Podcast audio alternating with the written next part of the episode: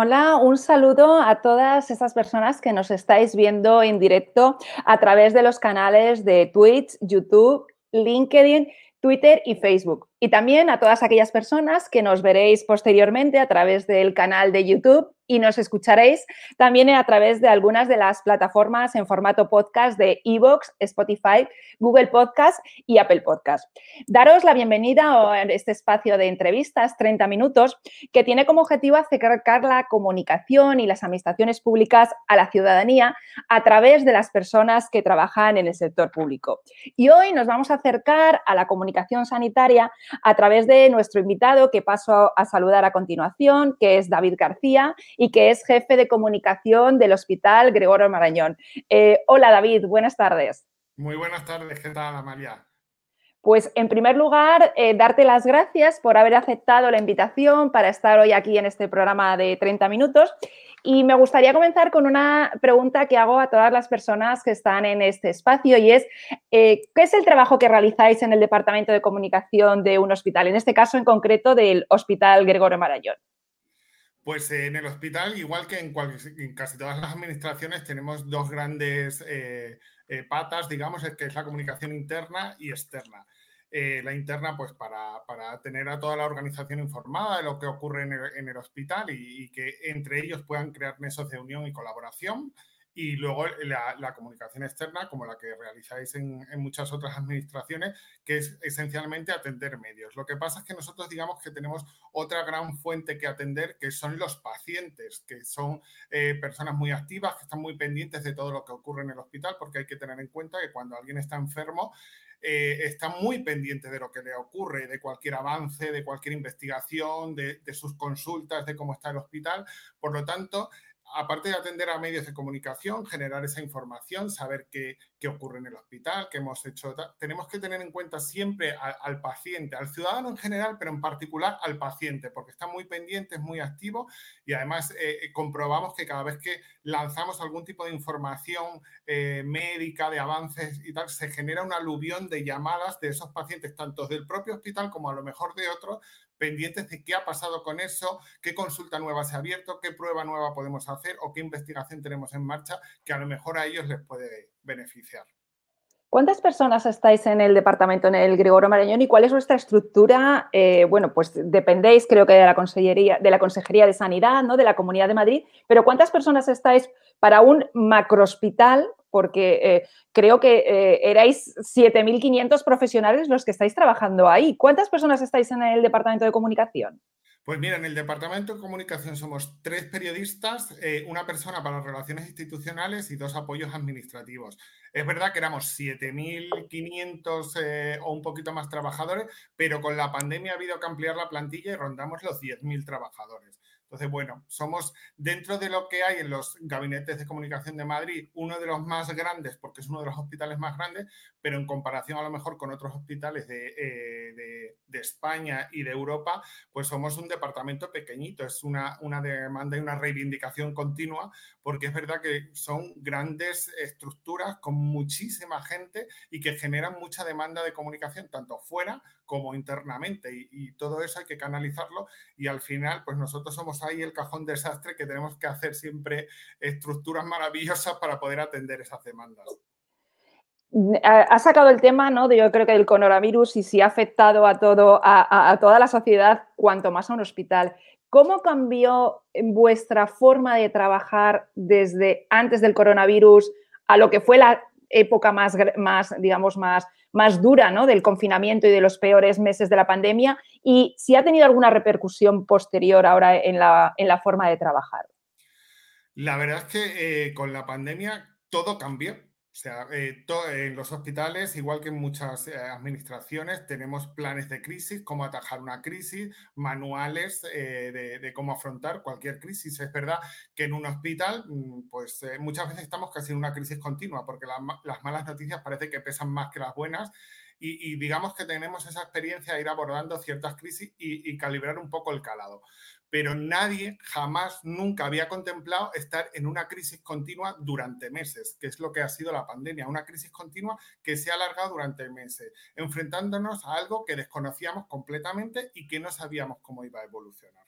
Entonces, igual que el hospital tuvo que irse adaptando prácticamente día a día, la comunicación tenía que irse adaptando día a día a las circunstancias, a lo que sabíamos, a lo que podíamos contar y a la demanda mediática y la demanda de la ciudadanía, porque quieras que no, la ciudadanía continuamente reclamaba información al hospital porque éramos una fuente creíble para ellos, más que cualquier a lo mejor otra institución. Entonces, ha habido que ir combinando la demanda de los medios con la información que nosotros creíamos importante trasladar a la ciudadanía. Y todo eso en un contexto donde el hospital estaba completamente blindado, los medios no podían entrar y, había que trasladar esa información. Yo creo que nos convertimos un poco en corresponsales de los medios y de la ciudadanía en general. Y eso ha sido una gran escuela, porque realmente, aunque nosotros estamos acostumbrados en cierta medida a generar contenido, hacemos notas de prensa, hacemos vídeos y tal, que luego muchas veces eh, recogen otros medios, pero en esta ocasión es que todo lo que generábamos, incluso a, través de redes sociales que eran son más personales que propias del hospital, se convertían en contenido automáticamente. Todo se publicaba y todo se emitía porque lo que se generaba en el hospital era lo que estaba pasando y era lo que la ciudadanía quería saber, qué, estaba pasando y a qué nos estábamos enfrentando. Has comentado lo de las redes sociales personales y, yo creo que es, es, curioso porque el hospital, por ejemplo, en este caso, el Gregorio Marañón, no tiene redes sociales, ¿no? Los hospitales de Madrid no tienen cuentas oficiales en redes sociales y es verdad que pues es una situación que íbamos a afrontar antes de la pandemia, pero con todo esto eh, eh, todo cambió y las prioridades fueron otras. Y paralelamente, pues eh, casi todos los jefes de prensa tenemos perfiles que son personales, pero que no dejan, vamos, se han convertido eh, literalmente en la portavocía del hospital, porque había que utilizar todos los medios disponibles. Y, realmente las redes sociales, en los ratos que teníamos, en, en, la marabunta del día a día, que ponías, que explicabas, que contabas, también se convirtieron en una fuente oficial, aunque no lo fueran, porque realmente ya te digo que son cuentas personales. Pero intentamos optimizar todos los canales y las redes sociales fueron uno de ellos y han sido un, elemento clave y un apoyo continuo para, para estar generando contenido de otro tipo, para otro público, pero que llegaba y que se convertía muchas veces en noticias. Yo he visto tweets míos que se han convertido en noticias, que han recogido medios digitales. Pues porque a lo mejor no nos había dado tiempo a comunicar esa información de otra forma, eso es mucho más eh, rápido y, lo habíamos hecho a través de esa vía. O, o realmente era un contenido distinto porque era un poco más eh, de, apoyo a los profesionales, hacer algo un poco más sentimental, de apoyo, de, ensalzar algún pequeño gesto y sin embargo era muy bien acogido y, se convertía en noticia. Y ahora eh, hay previsión de abrir esos perfiles en redes sociales ya que se ha visto la necesidad que puedan ser. ¿Hay un plan a corto o medio plazo para poder para poder eh, abrirlos. Que, eso, ya te digo, que se iba a afrontar antes, se afrontará ahora. Es verdad que acabamos de pasar unas elecciones y, bueno, pues eh, las cuestiones políticas también tienen sus tiempos y, eh, hay una parte de la comunicación que, tiene que ver con esos tiempos.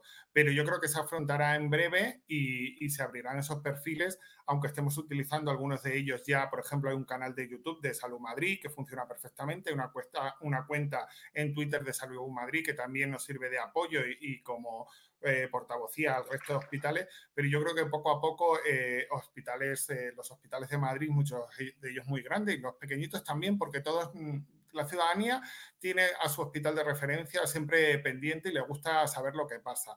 Cada uno vamos a ir abriendo los perfiles en redes sociales para, para poder tener esa comunicación con el ciudadano en general has sacado un tema y has dicho que habéis pasado unas elecciones, ¿no? Y es el tema también político que siempre afecta en el ámbito de las administraciones públicas. ¿Hasta qué punto en la comunicación sanitaria eh, se diferencia entre la información que tiene contenido político y aquella que es de servicio público? ¿O es muy complicado después en el día a día hacer esa diferenciación? Ah, yo creo que no. Eh, es muy sencillo. Es que en los hospitales tenemos muy claro que somos entidades que estamos al servicio del ciudadano y que eh, nuestra razón de ser es el ciudadano y el paciente. Toda la información que nosotros generamos es para que ellos estén informados, sepan lo que estamos haciendo, en qué estamos trabajando y en qué estamos investigando. Es verdad que luego hay una serie de actuaciones políticas que evidentemente tienen repercusión en el hospital, como pueden ser inversiones y todo eso, que dependen de unos presupuestos generales. Pero yo creo que está muy diferenciado y además siempre hemos tenido una autonomía absoluta para tratar lo que son temas puramente sanitarios con los que puedan tener algún calado más político, entre comillas, porque depende de una decisión política, pero que están perfectamente definidos. No, no ha habido nunca ninguna interferencia, yo nunca lo he sentido así. Otra parte importante también de esa comunicación sanitaria es precisamente la de los, los y las profesionales sanitarios, ¿no? que, yo creo que son una parte eh, fundamental a la hora de transmitir, ya no solamente durante la situación de coronavirus, sino en general, ¿no? información.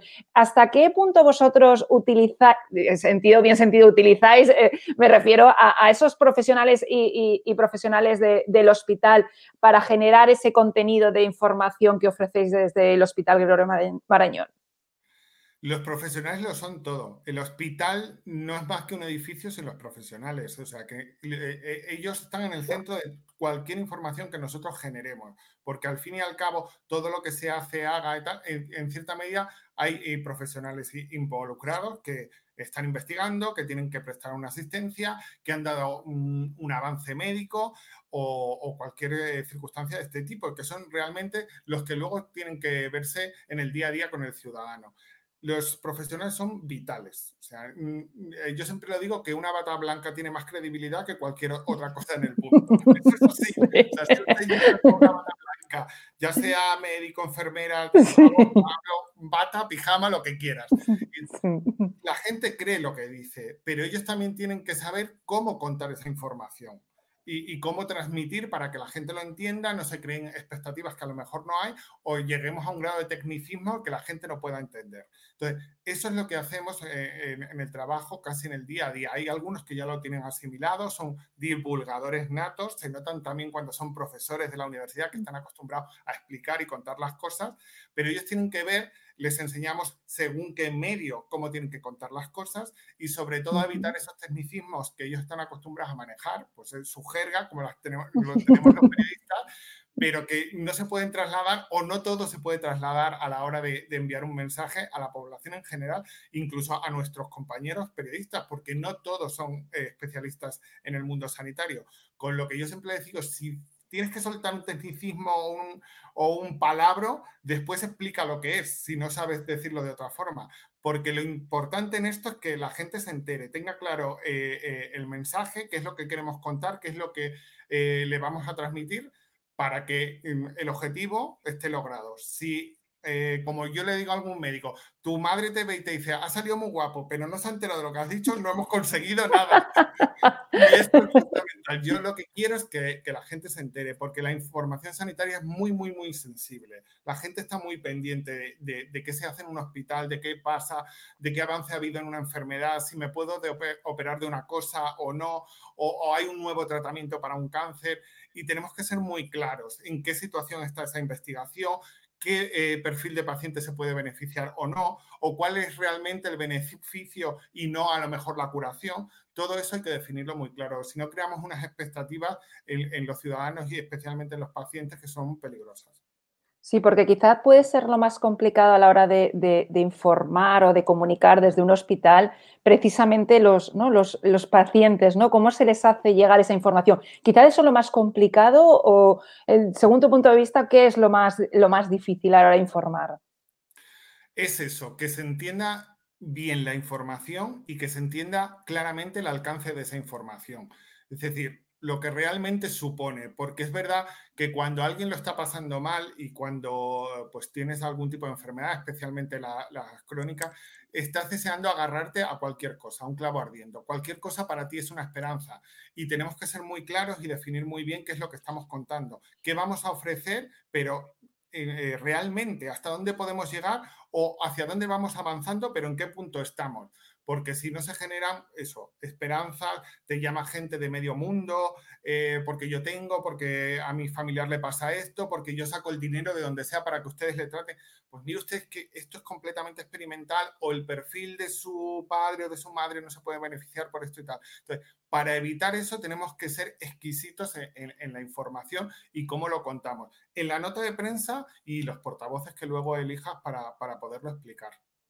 ¿Cuál es el mejor, ahora que nombras la, eh, mencionas las notas de prensa, cuál es el mejor formato que tenéis a la hora de comunicar la información sanitaria? Uy, es complejo, es que depende del tipo de información. y, a quién se lo tengas que contar. Porque luego date cuenta que nosotros también manejamos la información especializada que va a otros profesionales, porque los hospitales realmente son grandes redes que tenemos conexiones con otros hospitales con atención primaria que nos derivan pacientes. Entonces, tenemos que ver cada tipo de información y el, el público objetivo de esa información a lo mejor es un formato diferente, pero indudablemente eh, por los tiempos que corremos, y tú lo sabes mucho mejor que yo, el tema audiovisual es lo que está eh, dando unos saltos eh, cualitativos importantísimos. Y luego hay una cosa que, hemos, vamos, que ya sabíamos y con la pandemia se ha visto mucho más, que aunque te decía antes que, que un sanitario tiene la mayor credibilidad del mundo, eh, con lo que más conecta a una persona es con un paciente. Cuando un paciente cuenta un mm. testimonio, eh, pues eh, todo el mundo estamos pendientes cómo ha pasado esa persona esa enfermedad, ese momento, porque realmente es con, como puedes empatizar, tú también te puedes sentir paciente en ese momento. Pero para eso hay que ser, como decía antes, también muy exquisito, porque estamos jugando con una persona vulnerable que está bajo el amparo del hospital y que eh, eh, ellos se sienten muchas veces en deuda con el hospital porque les cuidamos, les protegemos, les estamos curando y no tienen que verse forzados a participar pues, en una entrevista o grabar un vídeo si realmente no, no quieren o si realmente no creen en el objetivo de esa información, que siempre es a lo mejor concienciar, mandar un mensaje de esperanza a otro paciente, contar un nuevo tratamiento. Entonces, eso es lo realmente difícil. Buscar el momento adecuado, explicarle bien a esa persona lo que vamos a hacer, el objetivo que tiene, que se sienta cómodo y que se sienta eh, partícipe del objetivo que busca el hospital eh, en ese momento, sin rozar nunca el amarillismo, sin llegar nunca a ningún tipo de sensacionalismo, porque son situaciones, eh, evidentemente, en el que estamos bajo el amparo del hospital y, nosotros tenemos que protegerles en ese ámbito también que es de la comunicación, tanto en ese momento como a posteriori, porque la comunicación y la información ahora mismo se queda perenne en cualquier sitio.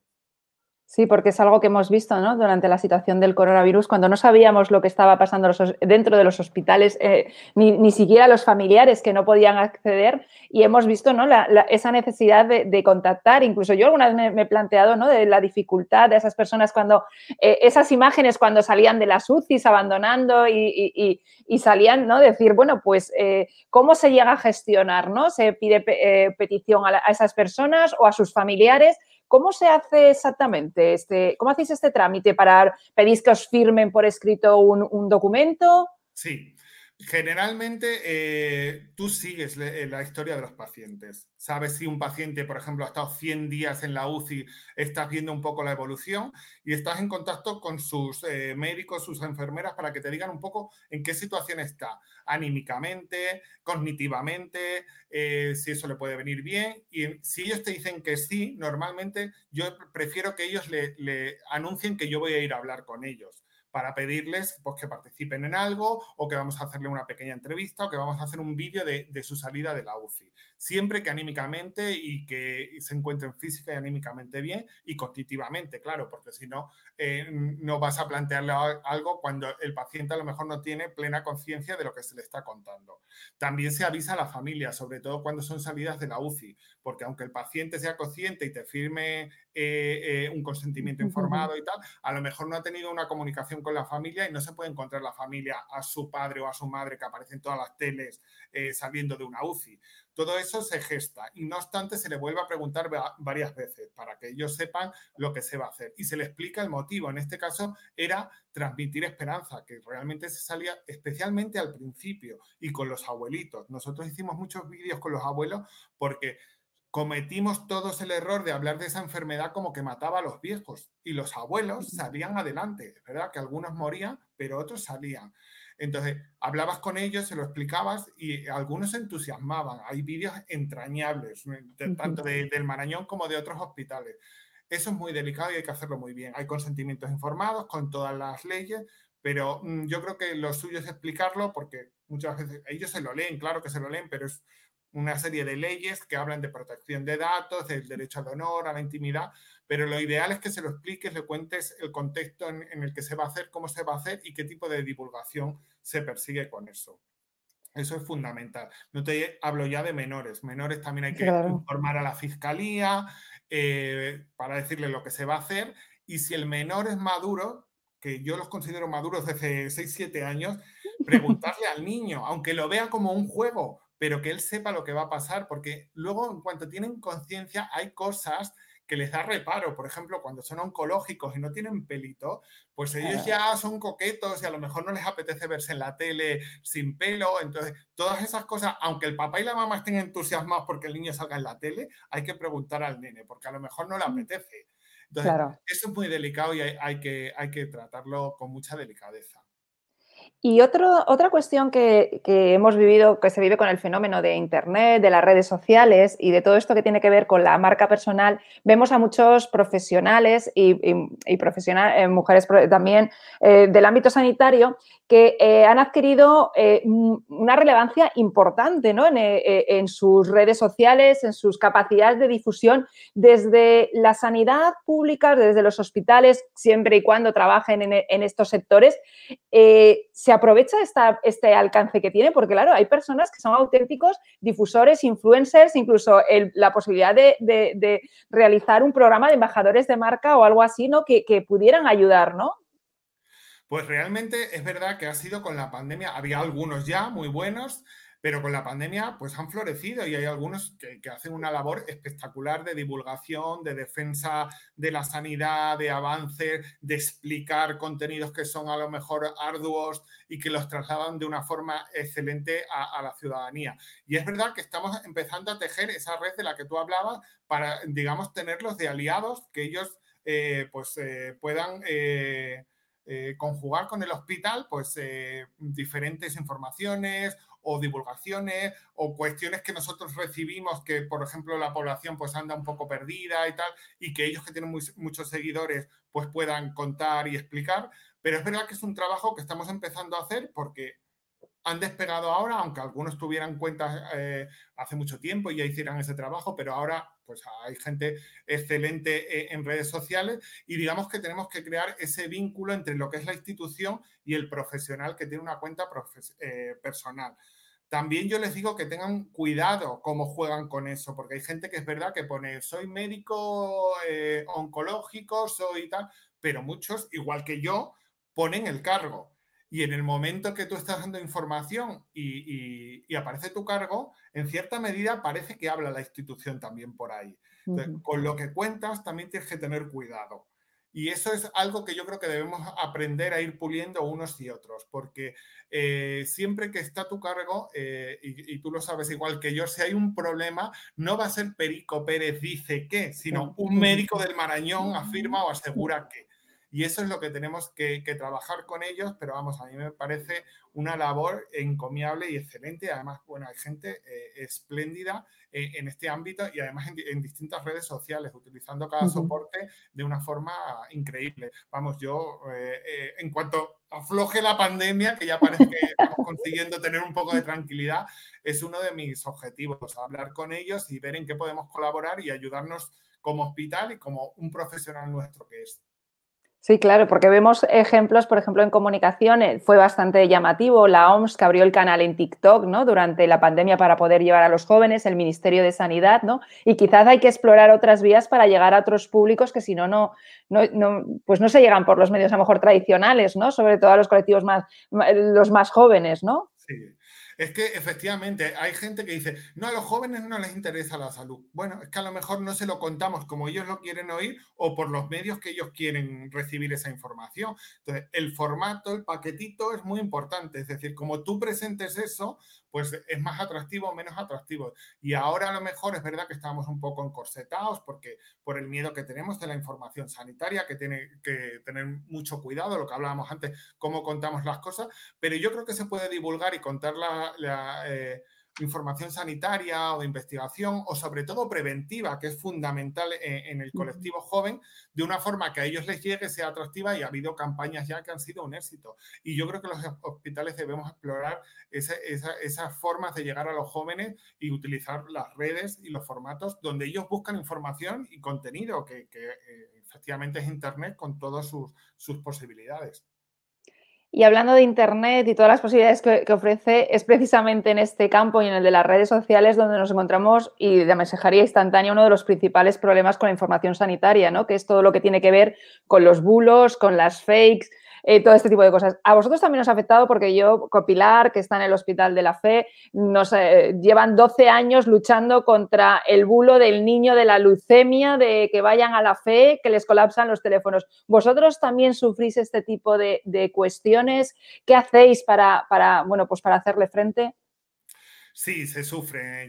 Eh, vamos, no, se da muy a menudo porque es verdad que yo creo que, la gente en cierta medida respeta lo que es la, información sanitaria y, entienden el alarmismo que se genera, pero aparecen, aparecen y lo que se hace, tienes que ver exactamente el alcance que está teniendo ese bulo. Si realmente ya se va de madre, efectivamente tienes que salir. Si no, muchas veces le estás dando alas si respondes a algo que se queda en una cosa muy residual.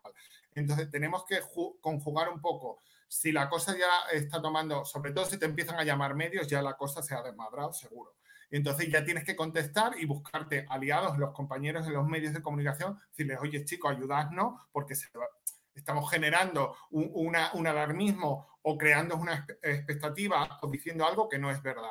Y en general los medios en eso se portan de una forma exquisita, nos ayudan, lo explican y, lo cuentan. Y luego pues también ha habido que salir alguna vez en redes sociales y tal. Yo recuerdo una cosa que fue muy anecdótica de una persona que yo creo que lo hizo con toda la buena fe del mundo y dijo pues eso, que, el Marañón había cerrado cuatro plantas del hospital por el, COVID y que estaban previstas eh, cerrar dos más a lo largo de, la, de la semana que estaba en curso. Eh, el, Marañón tiene seis plantas. Si habíamos cerrado cuatro y cerrábamos dos, cerrábamos todo el hospital para COVID.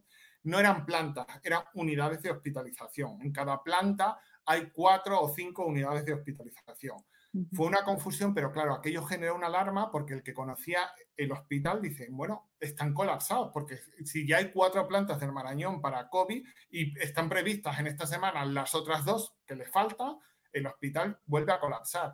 Y ahí sí que yo salí y lo expliqué y, bueno, también porque aquello iba a una velocidad espectacular. Y, entonces sí, cuando ves que, la cosa se está yendo de madre y que además genera mucho alarmismo, porque en un ámbito pandémico decir que un hospital como el Marañón está a punto de colapsar genera mucha alarma y mucha ansiedad, tienes que salir. Y los medios siempre nos ayudan en ese aspecto. Eh, con respecto al, yo creo que es, eh, esto es preguntándotelo a ti, a David García como profesional de la, de, comunicación. El papel de Fernando Simón ha sido, ha sido duro como portavoz, ¿no? Yo creo que eso nadie lo puede negar. ¿Crees que hubiera sido, yo alguna vez hablando con compañeros, que hubiera sido interesante el haber constituido un equipo de comunicación potente que hubiera podido gestionar toda esa comunicación que se generaba durante esa situación de crisis?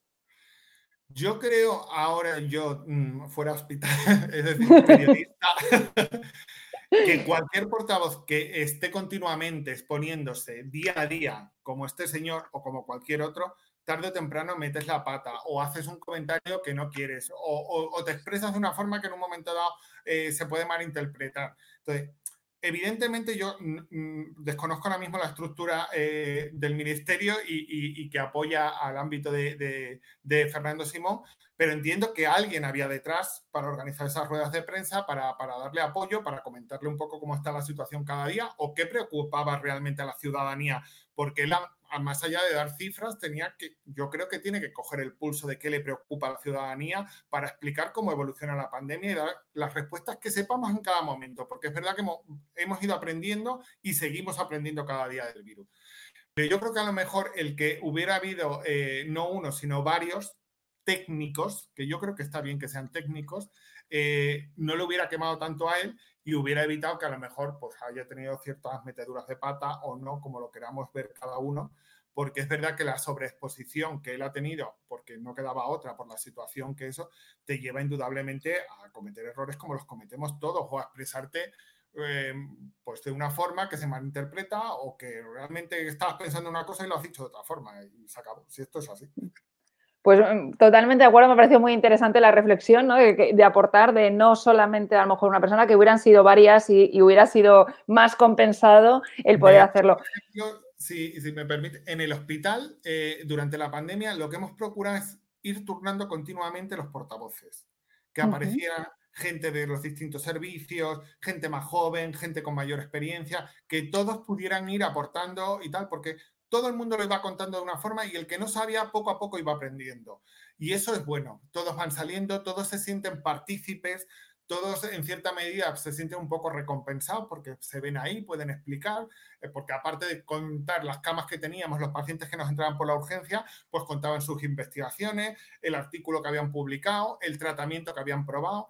Entonces, yo creo que diversificar siempre es bueno. Pues David, pues muchísimas gracias. Hemos llegado ya a los 30 minutos. a mí se me han quedado muchas preguntas eh, eh, eh, todavía en el tintero porque es verdad que la comunicación sanitaria del ámbito de la salud es una, una información que, bueno, pues que, tiene muchísimas aristas, muchas cosas por las que poder preguntar y no descarto emplazarte, ya después de septiembre cuando empecemos otro día para que podamos charlar un ratito y ya una vez pasada esta situación y ya que yo creo que estaremos mejor y viéndolo con perspectiva, ver un poco ¿no? todo lo que hemos aprendido, los defectos y, bueno, o los errores que hemos podido cometer, lo que hemos aprendido de toda esta situación. Y, nada, darte las gracias por, haber eh, participado esta tarde. Eh, y bueno, pues eh, a partir de ahora la entrevista se queda grabada en el canal de YouTube y estará disponible también en los formatos de podcast en Evox, Spotify, Google y Apple Podcast. Y nada, David, si quieres decir alguna cosa para, antes de despedirte. No, darte las gracias por la oportunidad, por, porque me parece una idea excelente, poner de manifiesto lo que es la comunicación en las administraciones públicas, sacarnos un poco de esa sombra donde estamos y, poner en valor la importancia que esto tiene, porque muchas cosas de las que se hacen, de las que llega, de, la información que tiene el ciudadano es gracias al trabajo que realizamos los gabinetes de comunicación, los periodistas de las administraciones públicas. Y me parece una idea excelente que podamos hablar y comentar nuestro día a día y experiencias como la de la pandemia, que desde luego va a traer cola.